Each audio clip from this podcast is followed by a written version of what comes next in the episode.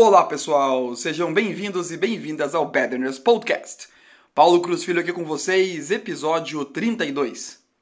Um dos principais pilares da nossa vida é nossa capacidade de lembrar dados, informações e eventos, e saber combinar esses elementos para uma tomada de decisão consciente, racional e inteligente.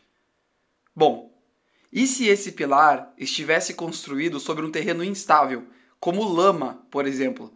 Que é bem maleável, o que aconteceria? O pilar iria eventualmente tombar. Pois bem, é exatamente o que acontece conosco. A nossa memória é extremamente maleável e até mesmo mostram diversos estudos não confiável. Diversos estudos demonstram que a maior parte dos relatos de testemunhas são imprecisos, que novos eventos alteram nossas memórias mais antigas, parecendo agora diferentes, mais negativas ou positivas.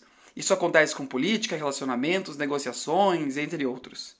Mas não se preocupe, não tem nada de errado contigo. Não é um bug nem uma falha, mas simplesmente uma característica da nossa memória.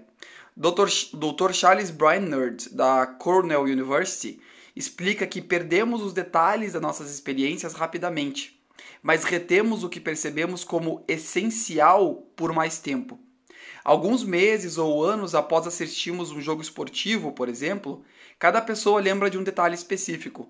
Alguns podem lembrar o placar, outros um lance que o marcou, e outros, mostram os estudos, completam as lacunas da memória com informações que não estavam lá no momento.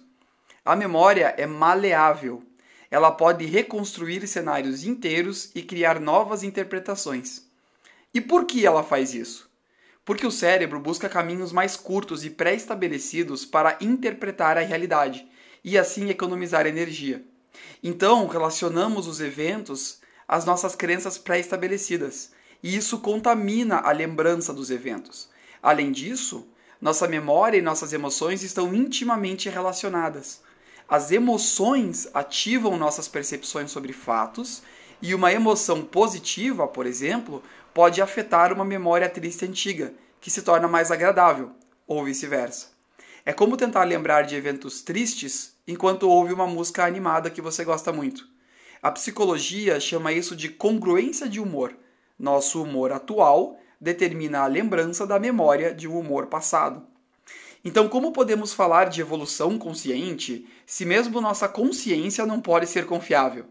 Ah, lembre-se que a consciência é formada por três camadas: o consciente, normalmente relacionado ao racional, o subconsciente, onde ficam nossas crenças negativas, como noia, e também positivas, e o superconsciente, de onde vem a nossa intuição. E aí está a solução para o dilema.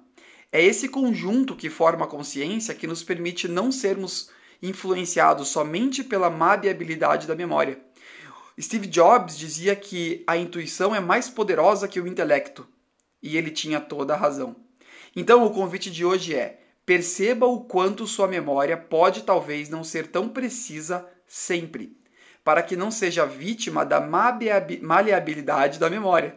Invista seu tempo e atenção à sua intuição, aquela sensação que parece uma mistura de razão e de instinto, quando você tem certeza de algo, mas não é racional. Amanhã vamos continuar e falaremos de intuição. Boa exploração interna da sua mente.